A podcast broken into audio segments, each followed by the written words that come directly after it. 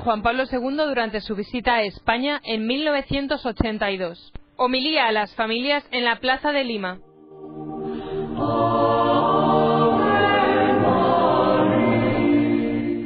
El Consolador, el Espíritu Santo, que el Padre enviará en mi nombre, os lo enseñará todo y os recordará todo lo que yo os he dicho.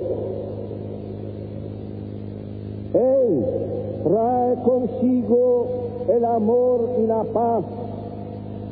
Y por esto dice Cristo, la paz os dejo, mi paz os doy, no como la da el mundo, os la doy yo. Él, el Espíritu Santo, es el Espíritu de fortaleza. Y por esto mismo dice Cristo, no se turbe vuestro corazón, ni se atemorice.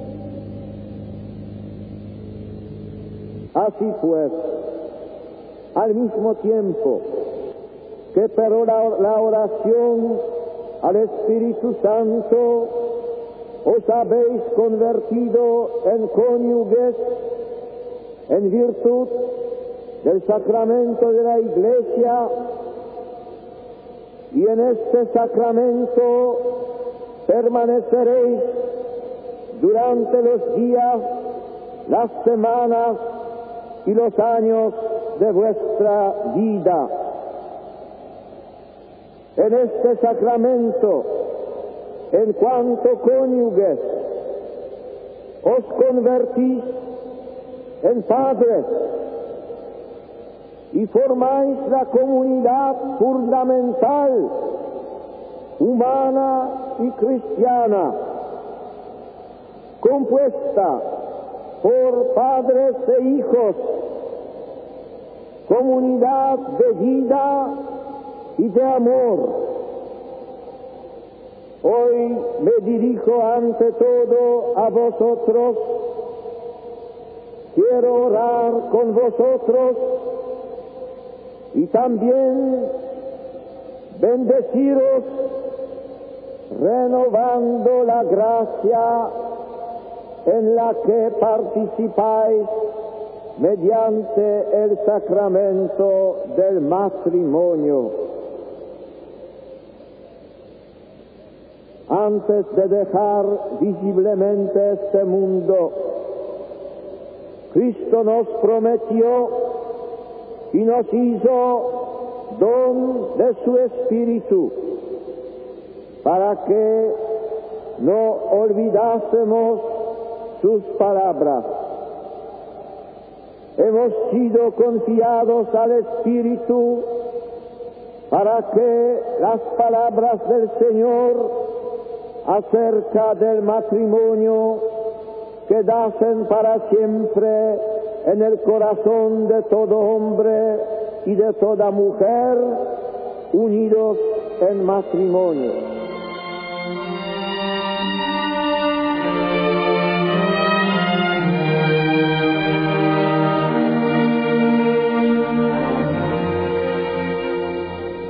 Hablando del matrimonio, Jesús, nuestro Señor, hizo referencia al principio, es decir, al proyecto original de Dios, a la verdad del matrimonio.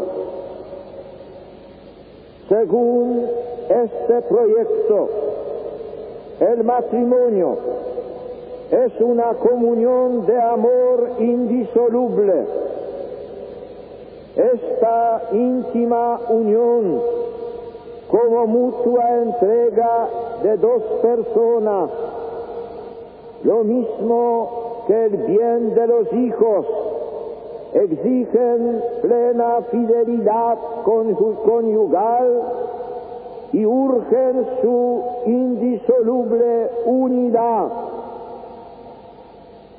Por ello, cualquier ataque a la indisolubilidad conyugal, a la par que es contrario al proyecto original de Dios, va también contra la dignidad y la verdad del amor conyugal. Se comprende, pues, que el Señor, proclamando una norma válida para todos, enseñe que no le es lícito al hombre separarlo que Dios ha unido.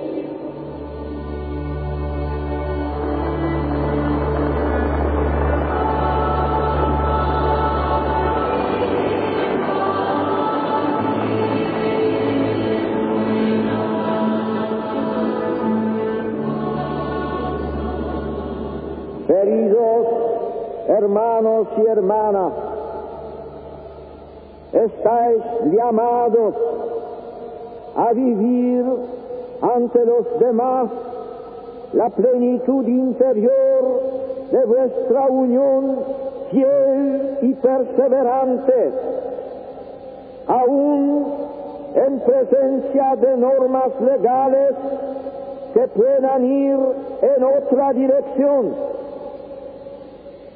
Así contribuiréis al bien de la institución familiar y daréis prueba contra lo que alguno pueda pensar de que el hombre y la mujer tienen la capacidad de donarse para siempre, sin que el verdadero concepto de libertad impida una donación voluntaria y perenne.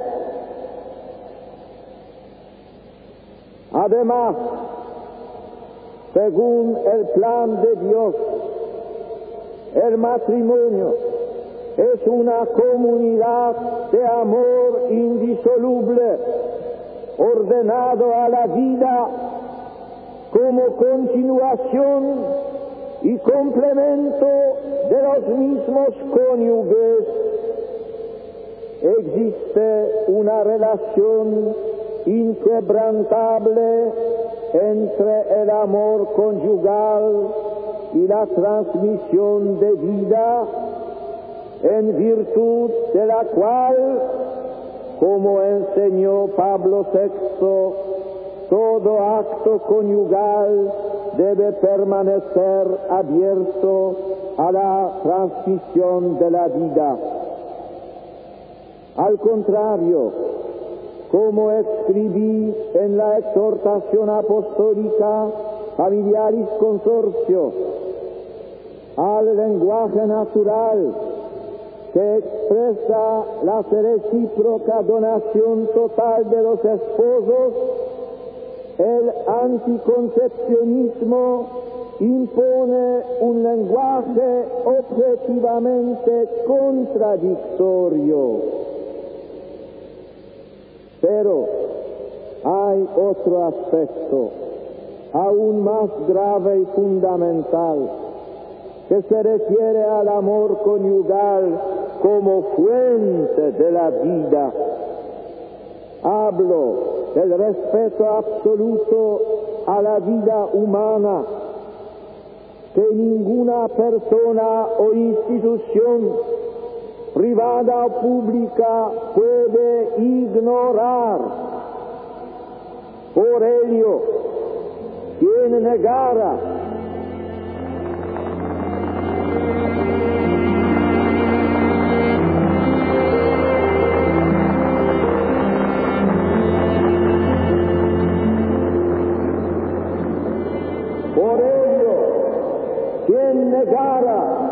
la defensa a la persona humana más inocente y débil, a la persona ya concebida, aunque todavía no nacida.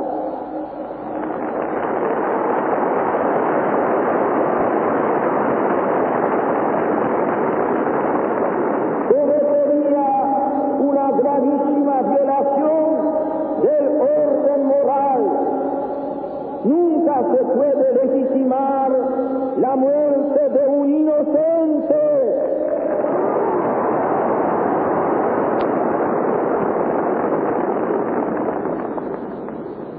Terminaría el mismo fundamento de la sociedad. ¿Qué sentido tendría hablar de la dignidad del hombre, de sus derechos fundamentales, si no se protege a un inocente o se llega incluso a facilitar los medios o servicios privados o públicos para destruir vidas humanas indefensas.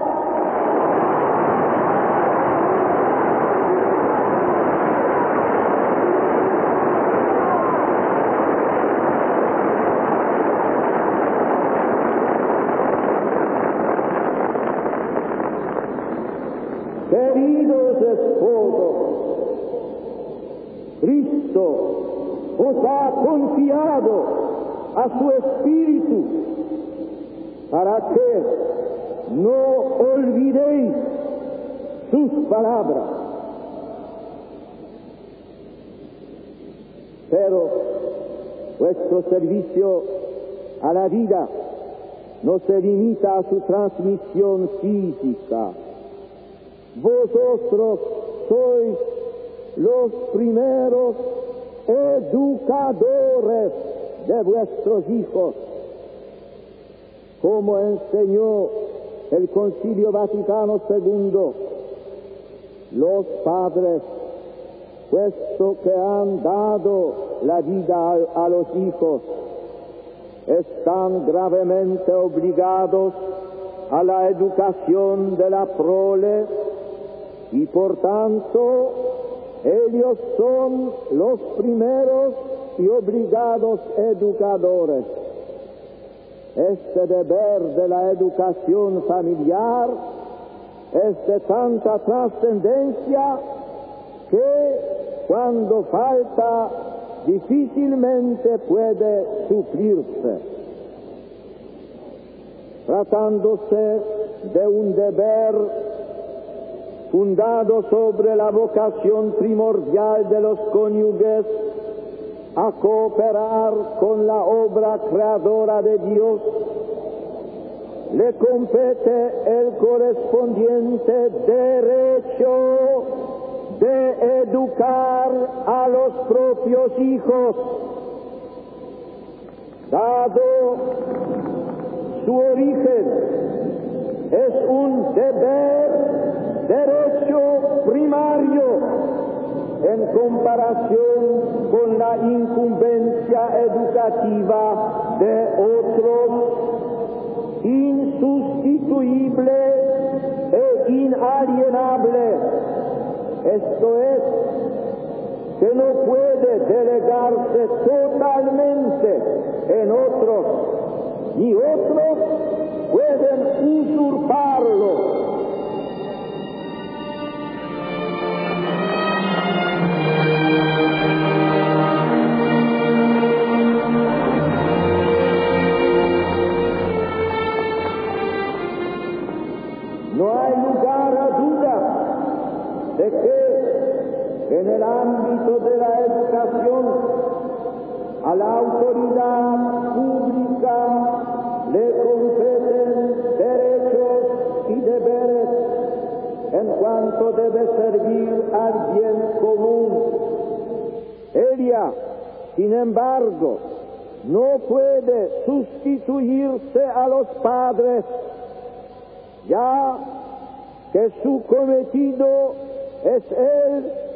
ayudarles para que puedan cumplir su deber derecho de educar a los propios hijos de acuerdo con sus convicciones morales y religiosas.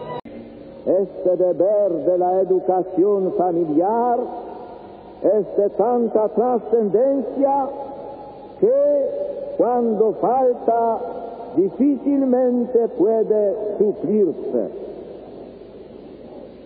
Tratándose de un deber fundado sobre la vocación primordial de los cónyuges a cooperar con la obra creadora de Dios, le compete el correspondiente derecho de educar a los propios hijos.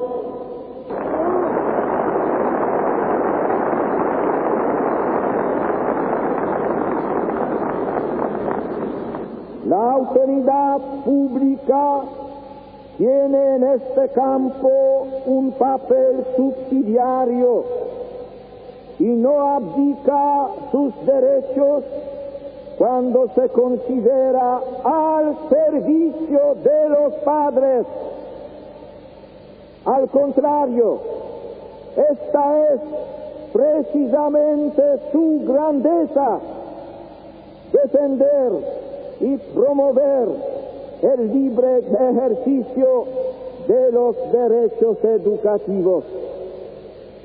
Por esto, nuestra constitución establece que los poderes públicos garantizan el derecho de los padres a que sus hijos reciban la formación religiosa y moral que está en conformidad con sus propias condiciones.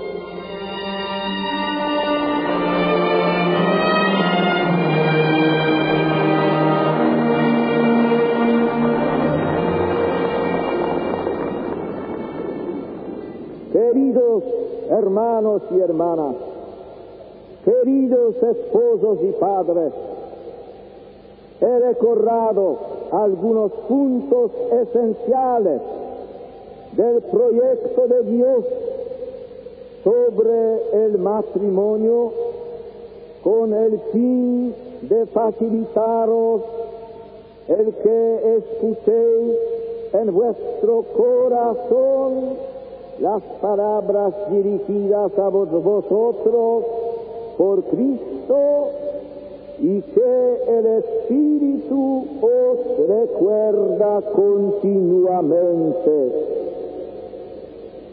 La ley de Dios es perfecta, corrobora los ánimos, hace sabio al sencillo. Los preceptos del Señor son justos.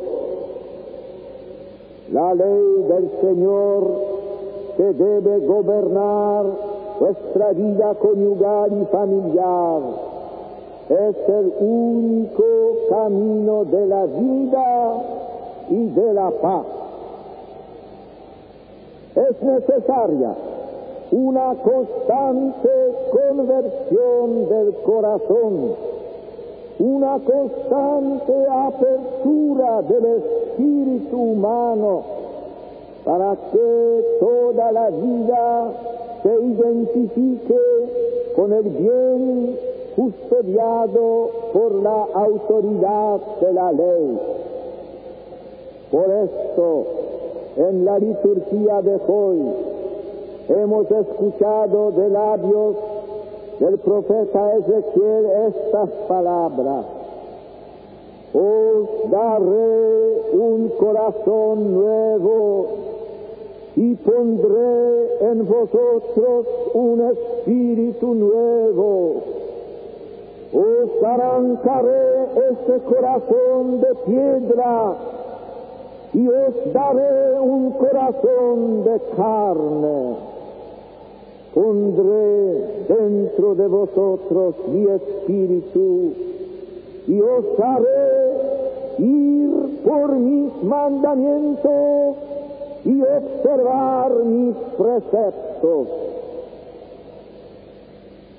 La vida de los cónyuges, la vocación de los padres, exige una perseverante y permanente cooperación con la gracia del Espíritu que os ha sido donada mediante el sacramento del matrimonio.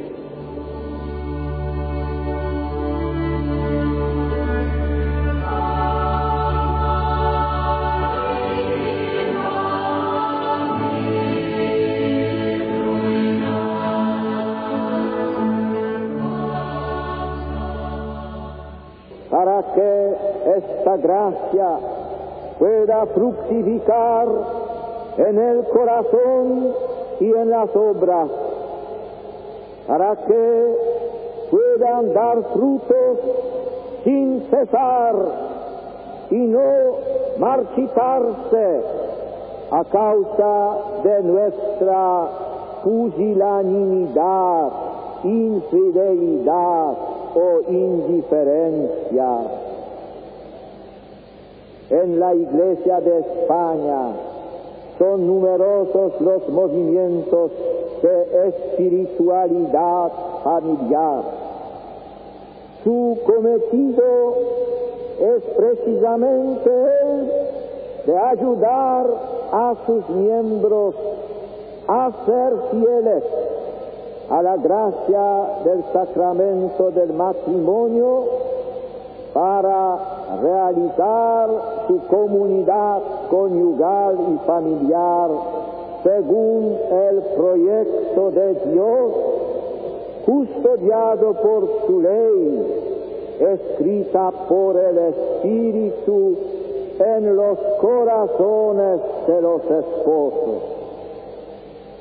Cuando los esposos caminan en la verdad del proyecto de Dios sobre su matrimonio, se obtiene la unidad de espíritus,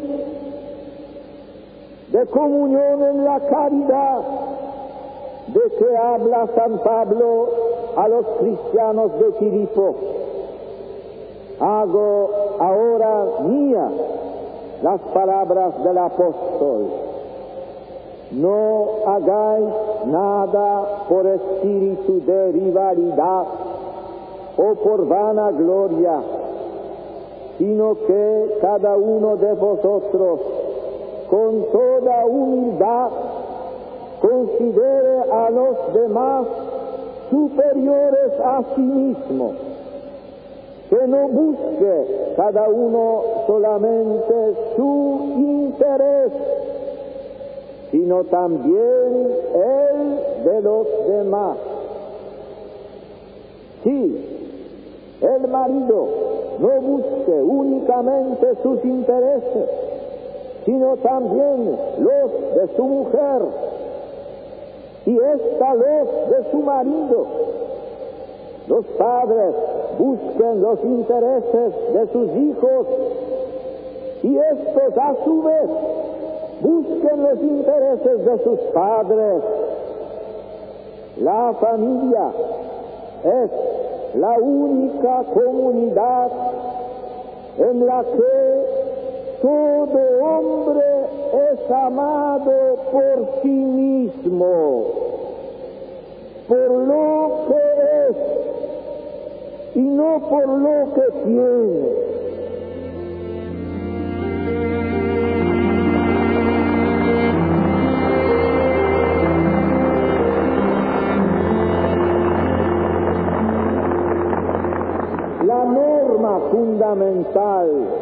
La comunidad conyugal no es la de la propia utilidad y del propio placer, el otro no es querido por la utilidad o placer que puede procurar, procurar. Es querido en sí mismo y por sí mismo.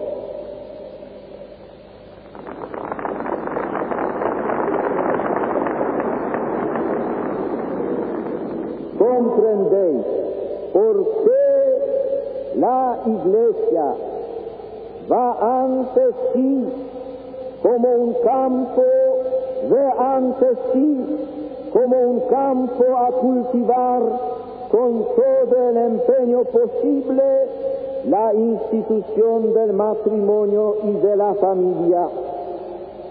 Cuán grande es la verdad de la vocación y de la vida matrimonial y familiar según las palabras de Cristo y según el modelo de la Sagrada Familia. Que sepamos ser fieles a esta palabra y a este modelo. Se expresa contemporáneamente el verdadero amor a Cristo el amor de que Él nos habla en el Evangelio de hoy. Si alguno me ama, guardará mi palabra, y mi Padre le amará, y vendremos a Él, y en Él haremos morada. La palabra que oís no es mía, sino del Padre que me ha enviado. Ese amor a Dios desde la familia debe ir más allá de la muerte. Hoy, Día de los Difuntos, recordamos a los miembros de vuestras familias que nos dejaron, padres, esposos, hijos, hermanos, que ellos alienten hacia el Padre y los huérfanos, las viudas, a, las, a cuantos lloran la ausencia de seres queridos de su familia. Queridos hermanos y hermanas, maridos y mujeres, padres y madres, familias de la noble España, de la nación y de la iglesia, conservad en vuestra vida las enseñanzas del Padre que os ha proclamado Hijo, las enseñanzas que el Hijo ha confirmado con su cruz y con su resurrección. Conservad estas enseñanzas sagradas con la fuerza del Espíritu Santo que os ha sido dado en el sacramento del matrimonio. El Padre que ha venido a vosotros en el Espíritu, habite en vuestras familias mediante este sacramento junto con Cristo eterno Hijo. Mediante estas familias españolas siga desarrollándose la gran causa divina de la salvación del hombre sobre la tierra, sobre la tierra española. Amén.